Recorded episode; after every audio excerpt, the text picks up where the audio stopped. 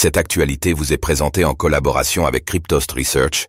Ayez un temps d'avance sur le marché crypto en rejoignant notre communauté premium. Ethereum, ETH, a-t-il trop changé? Vitalik Butrin s'interroge. Ethereum, ETH, a fait du chemin depuis sa création en 2015.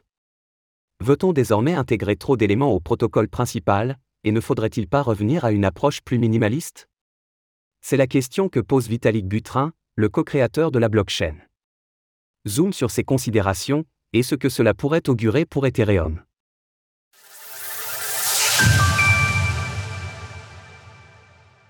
Vitalik Buterin revient sur le parcours d'Ethereum. La philosophie originale d'Ethereum 2.0, qui est, on le rappelle, la version d'Ethereum fonctionnant avec la preuve d'enjeu, était selon Vitalik Buterin assez minimaliste. L'idée était d'avoir une architecture simple, sur laquelle viendraient se construire tous les projets en surcouche.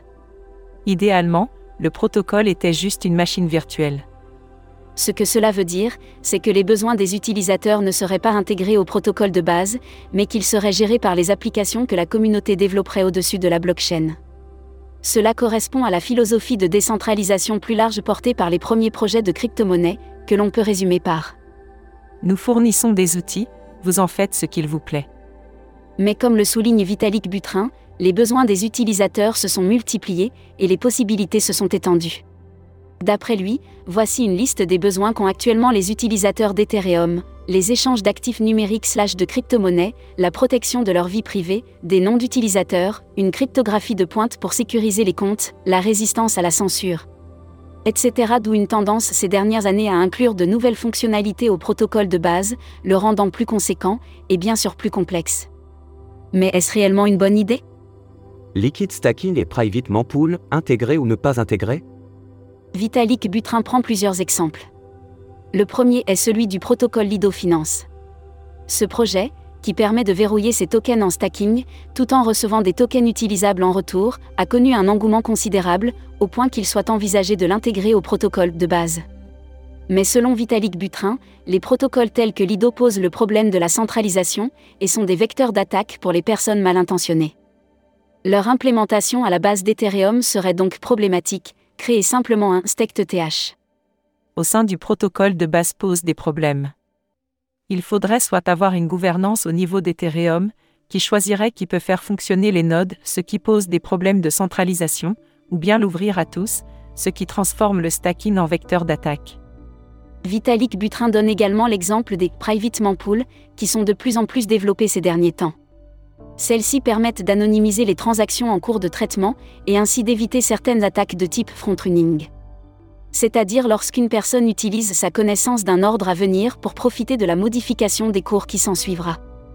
Des projets se proposent ainsi d'anonymiser les transactions jusqu'à ce qu'elles soient inscrites dans un bloc, ce sont les private mempool. Mais selon Vitalik Buterin, ces technologies ne sont pas suffisamment matures ou suffisamment décentralisées pour pouvoir être intégrées au protocole Ethereum de base soit parce qu'elles utilisent des opérateurs centralisés, soit parce qu'elles ne sont pas suffisamment scalables, ou encore parce qu'elles n'ont pas suffisamment été testées.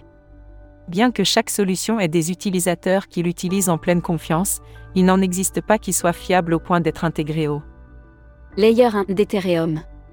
Faut-il laisser le protocole Ethereum tel quel? Dans son long article, Vitalik Buterin donne d'autres exemples de technologies qui ont été envisagées pour une intégration au Layer 1.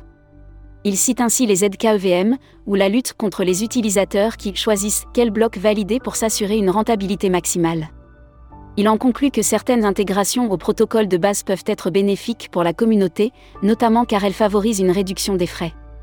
Mais qu'il est risqué de gonfler le layer avec de nouvelles fonctionnalités qui peuvent être vectrices d'attaque. D'où une conclusion en demi-teinte, qui a des airs d'avertissement déterminer quelles fonctionnalités doivent être intégrées à un protocole et quelles fonctionnalités doivent être laissées est un équilibre compliqué à trouver.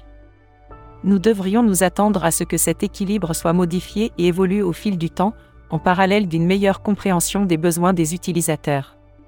Retrouvez toutes les actualités crypto sur le site cryptost.fr.